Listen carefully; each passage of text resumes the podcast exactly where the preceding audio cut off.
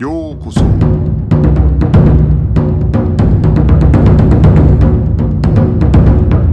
Eu sou o Gustavo e você está ouvindo o Budocast.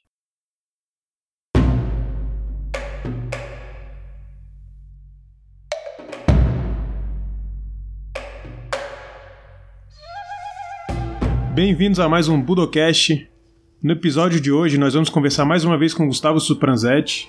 E aí, Gustavo, tudo bom? Tudo certo. E E a gente vai continuar aquela série falando sobre a Kodokan, né? Aquela que a gente começou, falamos sobre o templo de Eishoji, 1882, né? Algum, algumas pessoas importantes ali que se tornaram importantes na história do judô, já começando a treinar com Jigoro Kano ali naquela época do primeiro dojo, que era em um templo. E agora a gente vai partir para os próximos, a gente vai, vai seguir essa série, né? Então, vamos lá, 1882, Templo Eishoji, e aí troca o dojo em 1883. isso, é. Como a gente. Eu tinha até terminado de comentar no último episódio. Fevereiro de 83, até fevereiro de 83, Kano morou no templo de Eishoji, né? Ali em Tóquio tudo mais, como a gente já comentou. E no finalzinho eu falei que um amigo dele, um conhecido dele, chamado Genzo Murata, deu a oportunidade dele de se mudar para acomodações maiores, né? Que na época é, ficava em Imagawa. E essas, essa, esse lugar, né, que ele propôs Kana a morar, tinha um número maior de quartos do que no templo de Shoji, mas infelizmente, né, não tinha um espaço suficiente para que pudesse ser montado um dojo. Então, para a gente entender essa mudança do dojo, a gente tem que falar, voltar um pouco, né, e falar que em 1882 Kano fundou essa escola de inglês, que era o chamado Kobunkan. E como o Kano sempre estava preocupado para Kano, o desenvolvimento mental e o físico sempre andavam lado a lado, ele teve que mudar o Kobunkan de lugar, porque a sua residência já estava, como eu disse agora, morando em Imagawa Kodi. Ele teve que mudar o Kobukan de lugar para ficar mais perto, né, dos seus alunos e mais perto de um dojo. Então ele mudou o Kobukan para Minami Jimbocho. E logo depois que ele mudou para Minami Jimbocho, ele viu que tinha um uma espécie de depósito bem ao lado de onde ele tinha alugado para ser o Kobunkan, que estava vazio, né?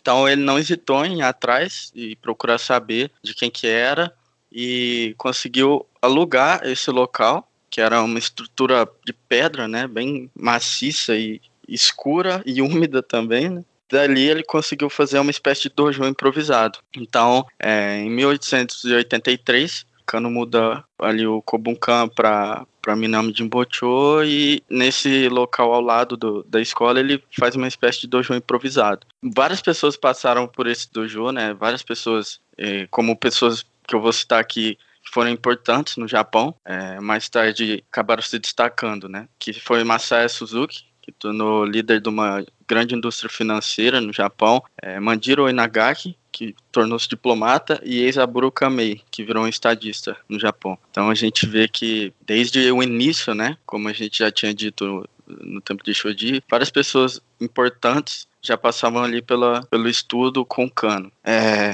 embora Kano tenha usado esse depósito né, como dojo improvisado, dojo Kodokan, por cerca de um ano, é, ele deixou registrado várias histórias é, da época pra gente, pra gente poder ver como que era o funcionamento da, do Kodokan nesse local improvisado né, e as dificuldades que ele passou. E o principal problema para Kano na época, principalmente nessa época, foi de atrair praticantes, principalmente o pessoal que quisesse iniciar, né, direto no judô, Por, porque como eu disse antes, o local era muito frio, era bem fechado, né? Então é, faltava às vezes uma passagem de ar, alguma coisa do tipo, e era muito úmido. Então, consequentemente, era frio também lá dentro. E aí o pessoal sempre costumava reclamar desses aspectos aí do dojo depósito. Né? Por mais também que Kano tivesse confiança do que ele estava criando ali, né, da metodologia que ele estava desenvolvendo é, de ensinar o judô, a maioria das pessoas via Kano ainda como um jovem graduado, né, uma pessoa inexperiente, muito jovem na época, que estava fundando ali o seu estilo, entre aspas, né? Porque nessa época, o pessoal ainda. O jiu-jitsu no Japão ainda estava caindo em desuso, né? Ainda estava naquela. Cada vez mais o pessoal querendo evitar, porque, como a gente já comentou em episódios do Shitenor, Foi nessa época que o Jujutsu passou a ser visto com maus olhos no Japão, né? E o pessoal não sabia diferenciar ainda o judô do Jujutsu, né? O pessoal ainda costumava achar que era uma coisa só. Então, é, o judô estava indo quase para o mesmo lado que o Jujutsu, né? Que ele quase sendo visto também com maus olhos, por acharem que era uma coisa igual. Então, naturalmente, o pessoal foi vendo isso aos poucos e aos poucos Kano foi introduzindo até então desconhecida arte do judô, né? Pouco a pouco para o pessoal. É, uma, uma coisa que Kano fez, então, vendo tudo isso acontecer, pensando, o pessoal tá vendo como um inexperiente ainda, sou bem novo. Então, já que eu não estou conseguindo atrair muitos iniciantes, pro, pro meu dojo, eu vou passar a dar atenção a quem tá aqui comigo. Então foi nessa época que Cano um pouco que despreocupou de querer só chamar gente nova, mas se preocupou em dar atenção total a quem tava ali com ele, quem tava treinando ali com ele, quem já participava do dojo e quem era também os seus alunos internos, né, os Uchideshi, que faziam parte da sua escola como a gente já falou antes, da sua escola também acadêmica. Nessa época, Cano costumava pensar, né, e, e mentalizar que se, ele dizia que se ele tivesse conseguido ter um dojo sob medida, um dojo que não fosse improvisado, é, provavelmente ele teria tido mais sucesso em conseguir alunos, né, iniciantes e tudo mais. Esse dojo depósito, ele tinha uma área de apenas de 10 tatames, né, fora que tinha vários pilares dentro do, do depósito e às vezes Cano ficava muito preocupado, Cano sempre preocupou, né, na verdade com pilares, principalmente para a prática do Randori, que ele ficava com medo de alguém machucar e sair falando, poxa, o judô é perigoso e coisa e tal. Então, tinha vários pilares dentro desse depósito e nessa época Cano disse que ocasionalmente algumas pessoas indisciplinadas iam treinar lá. Então, ia um pessoal lá treinar só para bater mesmo no, nos outras pessoas que estavam lá treinando. Né? Então, ele não podia negar o dojo a esse pessoal, porque ele queria que fosse mais visto, mas também tinha muito medo que esse pessoal machucasse os alunos dele. Né? E isso sempre preocupou Kano. Esse espaço, né, de 10 tatames, ele era menor do que o espaço que ele tinha no tempo de Eishodi ainda, né? Então, inicialmente, ele teve que reduzir um pouco ainda o espaço de, do, de tatame que ele tinha. É, isso é uma coisa interessante de citar. Ele saiu de um espaço de 12 e foi para um espaço de 10, né? Então ele deu, mudou de local, mas deu um passo para trás nessa questão do dojo, por mais que tivesse mais espaço para poder abrigar alunos internos, né, para sua para sua escola acadêmica. É, nessa época do dojo também treinou com um Kano um personagem chamado Genjiro Amano. Ele na época ele era gerente de um hotel em Osaka e ele era um dos que Kano mais gostava de treinar, mas que ao mesmo tempo Kano tinha muita dificuldade de, de agir né, com ele, porque ele era muito forte e ele botava muita força nas técnicas. Então, quase sempre Kano falava que ele estava saindo machucado ou acabava machucando a mano, né? Ou a mano machucando a si mesmo, que era muito forte e, Kano sempre pregou essa a leveza, né, dentro do judô, não praticar rígido e tudo mais. É, outra coisa que Kano teve que enfrentar nessa época foi como que ele podia organizar sessões de treinamento no que o horário fosse adequado para a maioria do pessoal ele tinha todos os horários que ele tinha organizado, ele viu que não eram bons, né? Porque certamente não batia com o horário de alguns alunos que ele tinha, ou se não, não batia com o horário de alunos que vinham de fora treinando dojo. Então ele acabou pegando esse cronograma e deixando maior o tempo de, de treinamento. Então ele fez o seguinte: ele pegou aos domingos e deixou a prática que a prática fosse das 7 da manhã ao meio-dia e pegou os dias de semana e colocou que a prática fosse das, a partir das 3 da tarde até às 7 da noite. Eventualmente, é, ele mudava, é, não mudava os horários, mas estendia os horários dependendo da quantidade de alunos e como a prática fosse sendo levada. Né? Por outro lado, como ele tinha pouco aluno nessa época, para o judô, mesmo com esses horários que ele fez é, organizado, ainda se mostrava, às vezes, os treinos muito desgastantes, né? Porque poucos alunos para um horário muito grande, o treino vai ficar, com certeza, bem pesado para o pessoal que vai enfrentar esse tempo de treino muito longo. Então, é, Kano começou também a, a, tentar querer motivar mais os alunos que treinavam ali no Kodokan na época. Kano também reclamava muito que se ele não tivesse no dojo, o pessoal começava a ir embora, né? O pessoal chegava lá, não via Kano no dojo, não via ninguém, e em vez de esperar, eles iam embora. Então ele começou a pedir que os estudantes que já, já praticavam com, com ele, no caso, o pessoal que era o Uchideshi dele, passasse a alguns esperar ali no dojo para tentar motivar o pessoal que vinha de fora. Kano também dizia que nessa época teve que fazer a, o sacrifício de esperar às vezes pelo pessoal no dojo, mas tinha algum, algumas adversidades. Né? É, ele dizia que na,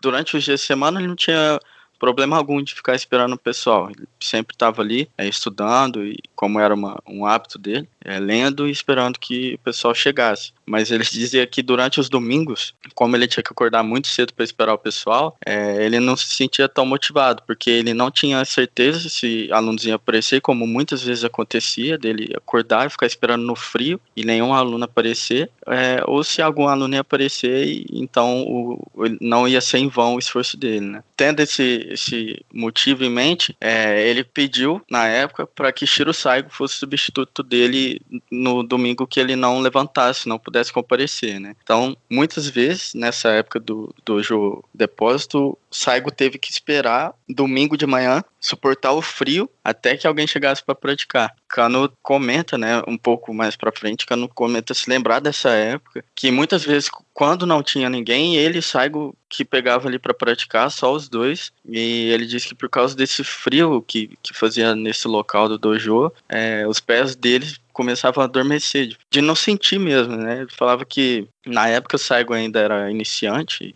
no, no judô. E antes de Kano aquecer, porque por causa do frio também, né? Antes de Kano conseguir aquecer, Saigo já estava cansado é, para praticar. E mesmo depois de praticar ali por um tempo, ele, eles ainda sentiam os pés dormentes, né? A gente vê que o frio era bem, era uma coisa que constava muito nesse dojo, né? A gente tem que lembrar que nessa época ainda não tinham os outros membros do Shitenno, né? E Jigoro Kano cita especificamente Shiro Saigo. Eu imagino que ele fosse um braço direito, até porque o Tomita tinha iniciado no judô é, no ano anterior, né, na, na, no tempo de Eishoji. Shiro Saigo também, só que Shiro Saigo já vinha com experiência de, do Jujutsu, né? Então ele já vinha com alguma experiência anterior, é, enquanto Tomita estava recém começando. Então ali a gente vê que ele era quase que um braço direito no Jigoro Kano para esperar pessoas que, que vinham ao dojo. E lembrando que era uma época que às vezes acontecia de aparecer alguém para enfrentar o, os membros do, dos dojos e tal, né, o dojo Yaburi, que aconteceu, por exemplo, mais para frente no caso do, do Yokoyama, que foi a Kodokan fazer isso, né? Então até aí, em termos de Shitenno, a gente continua tendo só os dois, né? Tomita e Shiro Saigo. Isso. É, também por Saigo ser extremamente técnico, né? Acho que Kano quis deixar ele ali como, como a pessoa que esperava os alunos para conduzir, às vezes, o treinamento. Então, a gente vê com essa história nessa época de Minami Jinbocho, desse dojo depósito improvisado, né? Que Kodokan passou por um momento difícil, né? A vida de Kano foi meio difícil nessa época, pra, tanto para atrair alunos quanto para o treino que era extremamente frio, deixava até membros dormentes até o, o resto da, da, como que ele era muito novo e tudo mais. Então, passando isso, esse tempo que eles enfrentaram, essas dificuldades, adversidades e esse dojo improvisado, em setembro de 1883, Kano alugou uma casa em Nibancho, que era de um membro da Taishaikyo Shinto, e se mudou de Magawa Koji para esse novo local, né, colocando ali é, levando seus alunos e colocando sua escola preparatória pra, junto para Imagawa Kuji. É, esse lugar que ele mudou contava de, set, com, de 7 a 8 quartos, proporcionava então... Ah, só, só, uma coisa, só uma coisa interessante antes da gente seguir para Kamini Bancho, é que Tomita e Shiro Saigo receberam o Shodan em, ainda em Minami Nibancho, né? Então, e foi em agosto, e aí em setembro eles se mudam para Kamini Bancho. Eles foram os primeiros a receber o, o grau de Shodan do, é, do judô. Então o, o, o grau, a, a, as primeiras graduações a Shodan foram ainda em Minami Nibancho, é, com Tomita e Shiro Saigo. Acho que eles mereceram o Shodan tanto pelo, pelo seu esforço, né, tanto pela, pelas dificuldades que enfrentaram lá na época. Então, bem colocada essa questão.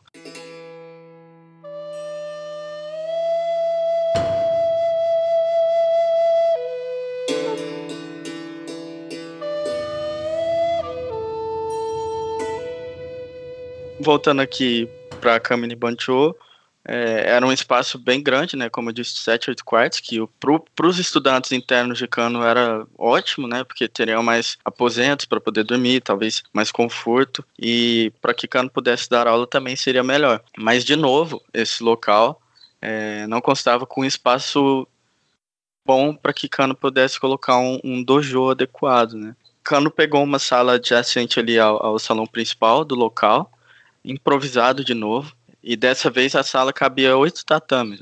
Então a gente vê que é menor ainda do que o. menor ainda que Shoji e menor que, que Minamo Jimbochu. Ele pegou essa sala para fazer um, uma área temporária, enquanto ele não arrumasse um local para que pudesse instalar o dojo. E, de novo, embora o número de alunos do judô fosse pouco nessa época, porque é bom lembrar que nem todos os alunos é, acadêmicos de Kano, que eram internos, faziam judô, né? Eram alguns que faziam, né? E muitos vinham de fora. Por mais que o, o número de cano total de alunos fosse pequeno, a sala ainda era muito pequena para a prática do judô. Então ele decidiu remover é, dois armários embutidos que tinha no, no final da sala para poder dar uma estendida. É, mas mesmo assim não, não adiantou muito em questão de, da quantidade de tatame, né? Ficou ainda pequena. E ele tinha outro problema que ele enfrentava nessa sala, que tinha um pilar no centro da sala. E, de novo, era a briga de cano com os pilares, que ele achava muito perigoso, ter um pilar no meio do tatame. E, especialmente durante o Randori, ele ficava muito preocupado, como eu disse antes, do pessoal se machucar e sair falando por aí que o judô era uma, uma coisa machucava, que era perigoso e tudo mais. Então ele queria que fosse removido esse pilar. Ele foi até o proprietário da, do salão, né, do prédio ali, da, dos aposentos que ele tinha alugado, e pediu para que pudesse remover esse pilar. Naturalmente, o proprietário não gostou nada dessa ideia de cano, porque ele estava apenas alugando o espaço para cano, mas não tinha a, a, mesma ideia de cano, né? O mesmo entusiasmo de cano pelo judô. Então ele não gostou nada da ideia de cano, mas mesmo assim, depois de muita insistência, ele acabou dando seu consentimento para remover o pilar. E então fizeram a remoção desse pilar para instalar o dojo, mas ainda assim a sala, mesmo assim, estava longe do ideal por causa da, da, do tamanho da sala. Né? Não era, não era uma, uma área prática é, boa para os alunos do Kodokan poder evoluir. Né? E, de novo, continuava sendo um, um, uma pedra no, no, sapato de cano, conseguia atrair alunos, né? Para ir ao dojo esporadicamente e tudo mais. Então ele continuou a estender os horários, como já tinha feito antes, e ficar na esperança para que o pessoal treinasse. Como eu disse antes também, é, a menos que alguém estivesse já no dojo, chegava, os alunos que vinham de fora chegavam e iam embora, né? Então, o, o Cano começou a não obrigar mas incentivar que alguns dos seus alunos residentes começassem a praticar o judô, além dos estudos acadêmicos, né, para conseguir fazer volume no, no dojo, para conseguir chamar mais gente para abrir os olhos do pessoal para o judô. Né? Então, ele começou a incentivar esse pessoal da, da, da sua escola ali, da, os acadêmicos, para fazer o judô. E, de acordo com o que o pessoal foi treinando, eventualmente ele conseguiu pegar é, os mais habilidosos, que tinham mais, é, que aprimoravam mais as técnicas, que se destacavam mais para substituir Cano ele mesmo, né, durante as sessões de treinamento quando ele não tivesse presente. Então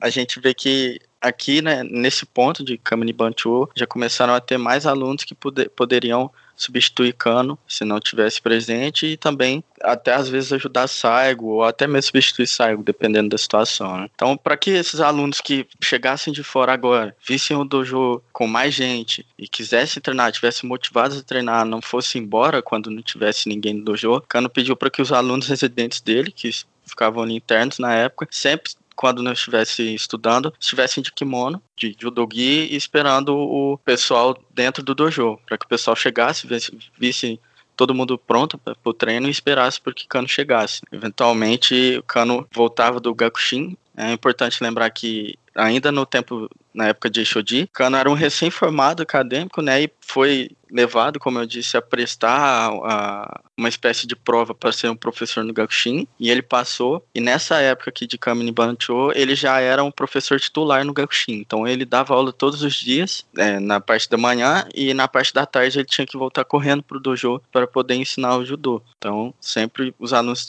teriam que estar prontos ali. Né? É, eles contam, contavam que quando estava muito frio nessa época, Kano costumava usar um traje de inverno japonês chamado haori, né, uma espécie de casaco, por cima do judogi e ficava lendo ali né, na sala do dojo enquanto os alunos não chegassem. Né. Quando os alunos apareciam, ele arrumava a escrivaninha dele, levava para a sala ao lado, tirava esse, esse casaco, esse haori, e começava o treino imediatamente com o pessoal. Sempre, eles diziam que sempre, ele sempre aconselhava o pessoal a, a, fazer o máximo de esforço possível para incentivar os alunos que não eram residentes na época a se empenhar em manter a prática do judô. É, ele sempre falava para o pessoal dar o máximo deles para motivar os outros que não eram residentes a não saírem, né? Não pararem de praticar, porque era comum na época muitas pessoas desistirem, até pela, pelo dojo que não era adequado, pela distância que eles tinham que percorrer até lá, e porque a prática do judô ainda era bem forte, né, bem firme, né, era bem ali o início da transição do jujutsu,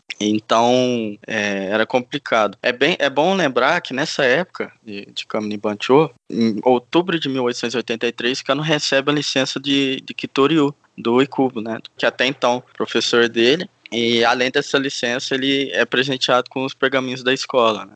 É, eu não sei, é legal citar, né, Gustavo, que acho que o, muita gente não se sabe, mas o certificado de cano da Kitoryu é, tá escrito Kitoryu Judo, né? Em vez de Kitoryu Jujutsu. Sim, sim, tá, tá escrito Kitoryu Judo. E a gente, eu acho que tinha até falado no outro episódio sobre isso, né? Do fato do professor dele de Kitoryu dar aulas na Kodokan né, não só para ele como para os alunos da Kodokan. E que no início da Kodokan se ensinava ainda o Jujutsu. É importante lembrar que é só na chegada desse dojo, que eu acho que é um dos dojos mais importantes aí para o início do crescimento que a Kodokan vem a ter, aí nesse dojo que é, começa a se formular os katas da Kodokan, Nagi no kata, Katame no kata, e também é o local onde eles treinavam no, naquela época em que eles fizeram aquele enfrentamento naquela competição é, da Polícia Metropolitana de Tóquio, naquela, é, naquela competição em que a Kodokan sai vitoriosa. E que então Yamashita e Yokoyama, que vêm a fazer parte da Kodokan nessa época, se tornam-se então instrutores da Polícia de Tóquio. É legal também estar esse quesito do certificado ter e clube ter escrito Kitori Judo, porque na época tem várias histórias, né, que a gente vê que Kubo estava estava deslumbrado com essa ideia de Kano, né, sobre judô e muitas vezes elogiava o, a evolução de Kano no, no estudo ali. Parece que ele trabalhava para os correios, né? E ele ia para Kodokan no caminho de volta para casa, ele parava na Kodokan para dar aulas e tal, né?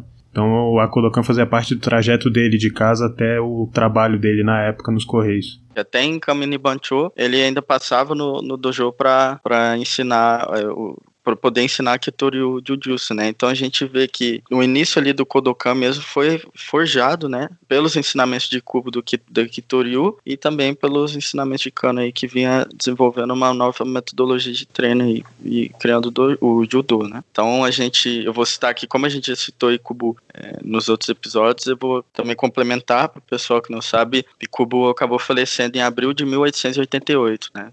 aos 53 anos de idade, muito novo. Bom, nessa época de Kamini Bancho, várias pessoas importantes passaram pela mão de Kano novamente, né? Então a gente vê que é, os esforços de Kano não estavam sendo em vão. É, vou citar alguns aqui que passaram por lá. É, Takejiro Yuasa, que começou em, o treinamento em setembro de 1883, é é, é famoso, inclusive está no Hall da Fama do Kodokan. Famoso também no Japão, porque ele é como se fosse um herói naval. Ele foi comandante da Marinha Imperial Japonesa na Guerra Russo-Japonesa, que aconteceu em 1904 e 1905. E ele dirigiu o navio Sagami Maru, que inclusive fez, foi um dos navios que fizeram o bloqueio de Port Arthur nessa guerra. Então foi muito importante. O, o renomado estudioso da literatura inglesa, que se chama Masadiro Honda, é, Munakata Itsuro, entrou no Kodokan em fevereiro de 84 2004 e mais tarde serviu também como secretário e instrutor no Kodokan por muitos anos, inclusive foi autor de alguns livros sobre judô. E um do, do, dos Shiteno, que a gente já disse, já conversou sobre, que é Yoshitsugi Yamashita, né? que adentrou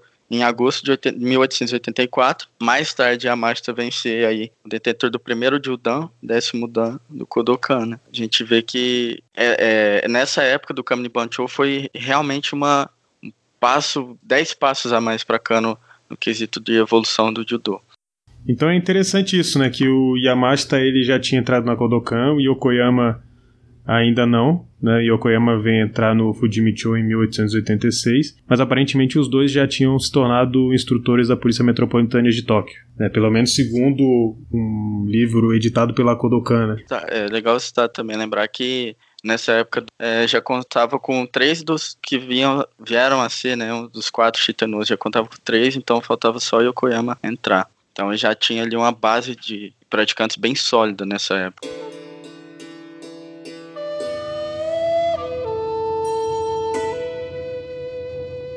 além da parte de kata, né, também começou a se formatar uma série de coisas que se tornaram tradicionais na Kodokan. Então todo o calendário anual da Kodokan, com Kagami Biraki, o Kohaku Shiai, Tsukinami Shiai, né, toda essa parte de calendário da Kodokan começou a ser formatada aí nesse período. E também é quando tem aquele primeiro livro de registro, né, que eu tinha citado, se não me engano, no episódio passado, que o livro de registros da Kodokan começa a ser feito em 1884, apesar né, de algumas pessoas terem feito o a, terem anotado sua inscrição retroativa né, de 1882 e aí lá também tem os cinco artigos né, os cinco votos para quem estudava na Kodokan então o primeiro era prometo perseverar no judô e não abandonar por nenhum motivo frívolo. O segundo era não causarei de desonra ao Kodokan através das minhas ações. O terceiro é prometo que não divulgarei nenhum dos segredos da arte do judô por meio visual ou verbal para ninguém sem autorização da Kodokan. O quarto, não darei instruções a outros na arte do judô sem autorização da Kodokan.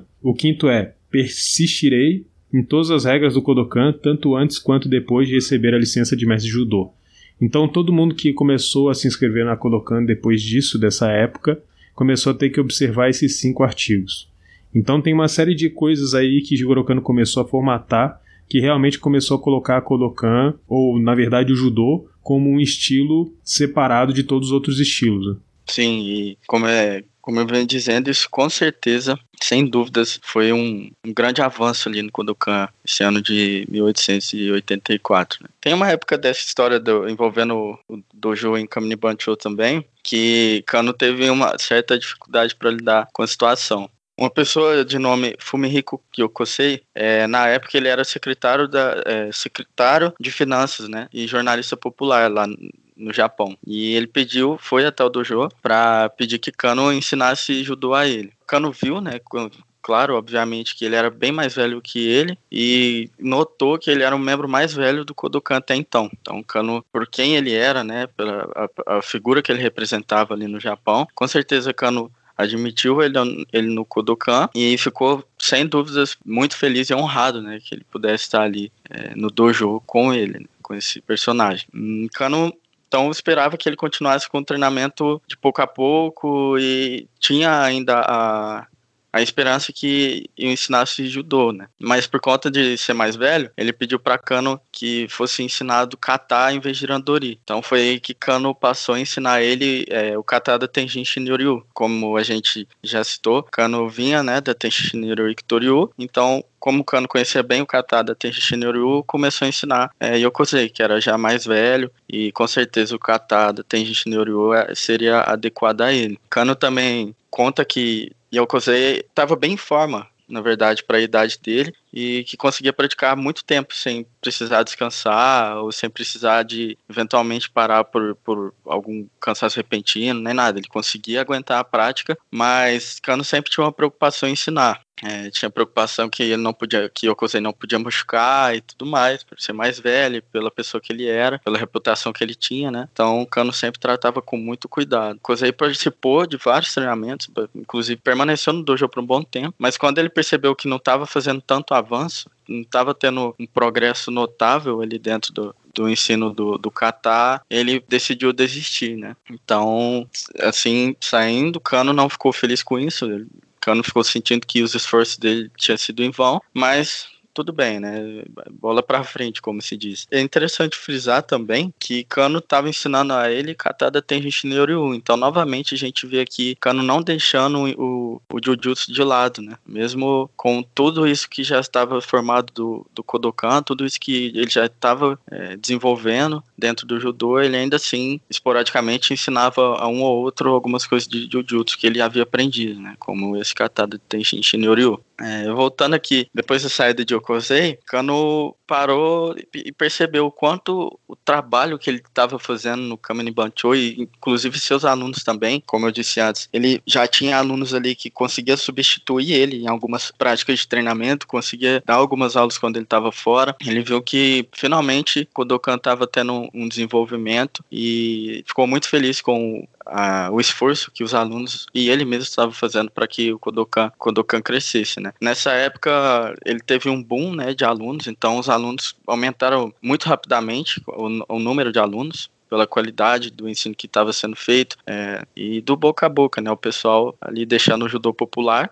E então ele, aquele pequeno lugar que ele tinha feito de 10 tatames, ficou muito, muito pequeno praticamente impossível dele conseguir dar os treinamentos. E ele pediu, e felizmente, né, é, conseguiu o espaço para construção de um novo dojo. Aí esse dojo ele construiu com um espaço de 20 tatames, num terreno que tinha ao lado dessa casa em Bancho. E aí então foi a primeira vez que o Kodokan conseguiu ter um espaço maior para poder treinar, né? E conseguiu ter é, a visibilidade para conseguir atrair mais alunos e tudo mais para ter uma noção de tamanho, né? 20 tatame quer dizer 33 metros quadrados, no caso. Nessa época é bom lembrar também que Kano trouxe né, o Kangeiko para o treinamento dentro do judô. É, o Kangeiko era uma, uma prática que era comum nos adeptos aí das antigas artes marciais e na cultura japonesa, mas depois da restauração Meiji ele foi meio que deixado de lado. Né? Mas aí Kano decidiu ressuscitar essa tradição do Kangeiko e trazer ele para o dojo em Kamini Bancho, já que estava tendo um grande avanço e para Kano a prática do Kangeiko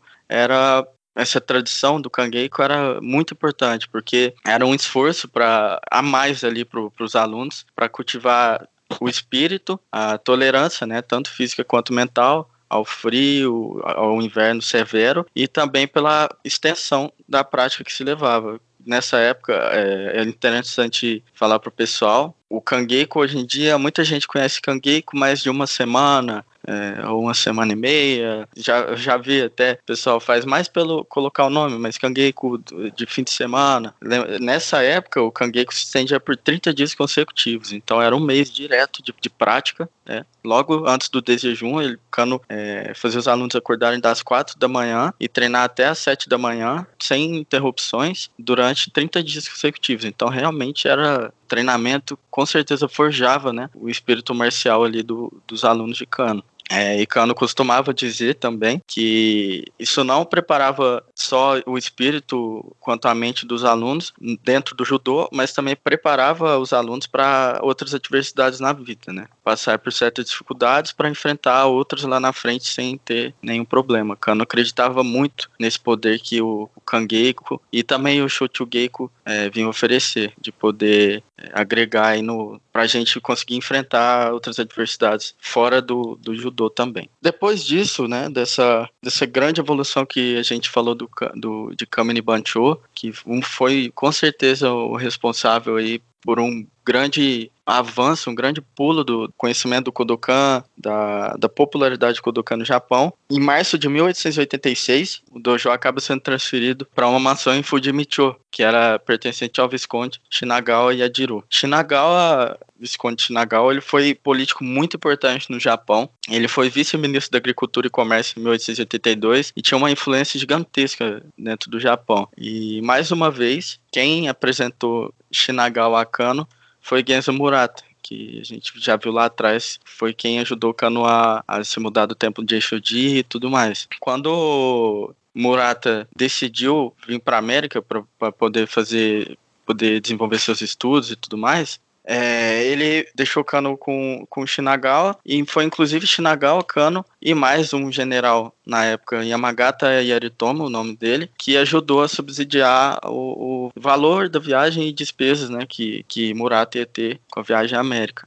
É, inclusive, Kano fez até o plano de viagem de, de Murato, que ele ia gastar, a distância que ele ia percorrer e tudo mais. E foi aí que Shinagawa ficou mais familiarizado com Kano. É, Shinagawa, conhecendo mais Kano, ficou vislumbrado, com, deslumbrado, ficou muito feliz, simpatizou né, com os esforços de Kano para poder empregar o judô na educação. Como eu disse, é, ele já era um membro da, da dentro da política, né, o Shinagawa, e gostou muito da ideia de Kano. E nessa época, meados aí de, de 86, o Estado japonês pediu, falou para Shinagawa, pediu, né, na verdade, que ele fosse fazer uma espécie de trabalho diplomático na Alemanha. Então, Shinagawa convidou Kano para morar na, na, sua mansão de Fujimichu. Era uma propriedade gigantesca. Para gente, para quem está ouvindo aqui, ter a ideia, é, essa propriedade de Shinagawa em Fujimichu contava com mais de 3 mil metros quadrados. Então, tinha espaço aí para dar e vender, né? É interessante que é, quando foi oferecido a Cano para utilizar esse espaço, né? Ele foi jogo duro, né? Ele não queria, porque o cara queria é, deixar para ele de graça e ele queria pagar para poder usar, né? E aí no final acabou se acertando que ele ia gastar mais ou menos o mesmo preço que ele gastava com o último dojo dele, com o último espaço que ele estava alugando, né? Mas é bem interessante isso. Ele foi oferecido um lugar que eu acho que para qualquer um seria um, um dojo dos sonhos e ele, mas ele não queria que fosse de graça. É, nesse espaço de 3 mil metros quadrados, ele tinha ali prédios construídos no estilo ocidental, também no estilo japonês, claro. E estava tudo mobiliado, tudo pronto, né? E como você disse, Kano relutou ali, não queria ir morar lá, né? De graça e também com medo de que os estudantes dele pudessem vir estragar ou danificar as, as, alguma coisa no terreno. O Kano tinha muito essa preocupação do que não era dele, né? Foi uma, uma das coisas que fez Shinagawa pegar mais confiança ainda em Kano. Kano, como você disse, acabou depois por aceitar a proposta de Shinagawa, que Shinagawa colocou um valor ali simbólico para que Kano pudesse aceitar a proposta e Kano decidiu aceitar e se mudar para essas instalações de, de, de Visconde Shinagawa.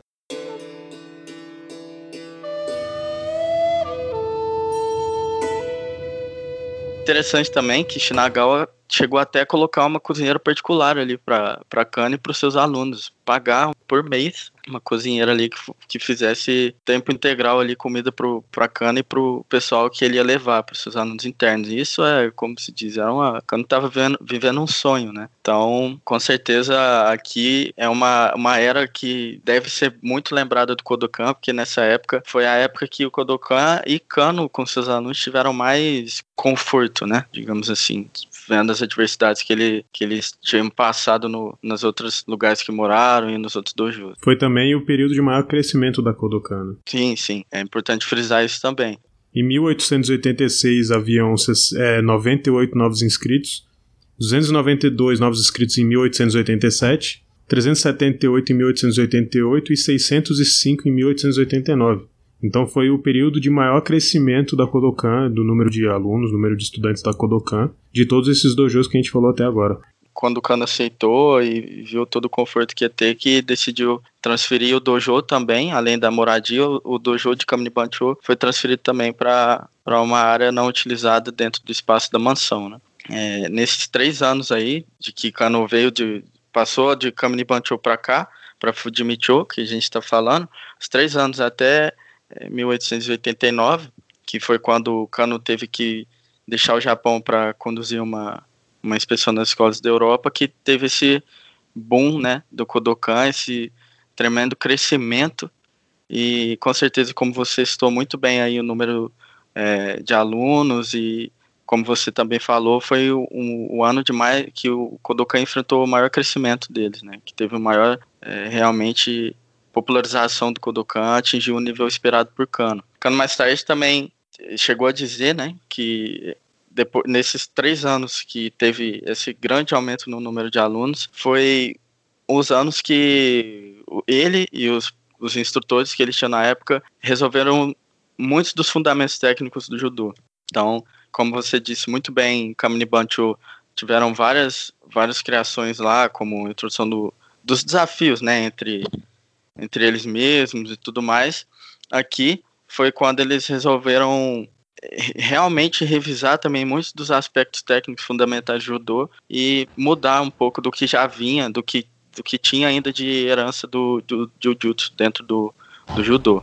É, foi aí também que foi criado o Juno Kata, e na época foi criado um outro kata que era o, o kata que acompanhava o Juno Kata, que chama Gono Kata, que depois foi abandonado, né? Pelo próprio Jigoro Kano, mas que por alguns anos é, ele foi ensinado na Kodokan. Inclusive existe é, uma pesquisa de um autor chamado Carl Decree, eu acho que é assim que fala, tentando resgatar esse e tal, e acabaram encontrando um dojo, um sensei no Japão que ainda sabia esse e houve até uma apresentação na, na Kodokan do kata, e que até está disponível esse vídeo no YouTube. Que inclusive é um, um kata muito interessante, né, que mostra as formas ali de, de rigidez e flexibilidade, né, dentro do, do judô. É, então, depois do que a gente disse sobre essa evolução né, dos fundamentos técnicos e tudo mais, Kano, em 1889, é, acabou por alegar que finalmente o judô estava totalmente estabelecido na sua forma final. A gente vê que coisa e outra vai mudar um pouco mais para frente, mas que o que ele quis dizer é que em 1889 finalmente o judô tinha chegado uh, na forma que ele tanto queria que, que chegasse, né? Então, com todo esse esforço, todas essas adversidades que a gente viu, da sempre a moradia dos alunos residentes sendo é, meio longe do dojo, ele ter que sair do gakushin e correr pro dojo para dar aula, alunos não esperavam quando ele não estava lá, ele teve que passar a ficar, depois teve que passar deixar alunos lá, é, e colocar instrutores. Então, depois de tudo isso que ele passou, finalmente ele viu o judô como ele queria. Então, real, com certeza, é, 1889 foi um marco ali pro, pro Kodokan Judô no geral, né? Tem uma coisa interessante também sobre Fujimicho, que é o seguinte, isso aí tá no livro do... é um livro compilado pela Kodokan, chama Jigoro Kano Yakodokan. Isso tem muita relação com uma das coisas mais icônicas, né, que acabou se propagando pelas artes marciais japonesas, que é a faixa preta. Então diz o seguinte no livro: Ainda que, se, que não seja claro exatamente quando a, a prática de usar a faixa preta né, é, foi introduzida primeiramente, os Yudanchas começaram a usar as faixas pretas como um símbolo da sua graduação e tornaram-se a inveja de outros, de outros estudantes. Isso ele está se referindo, né, o livro se refere às outras escolas de jiu-jitsu. E aí fala o seguinte, que Otsubo Kazukatsu, que entrou na Kodokan em maio de 28 de 1884, fez a menção a esse costume em 1916. Aí cita o Otsubo Kazukatsu o seguinte: As primeiras faixas pretas apareceram quando a Kodokan se baseava em Fujimicho. Não haviam outras escolas usando a faixa preta naquela época, então deve ter sido uma inovação da Kodokan. Quando os membros da Kodokan usando faixas pretas, participavam no Keisho Bujutsu Taikai, que eram as competições no caso da polícia, eles se destacavam dos lutadores uh, habilidosos das outras escolas.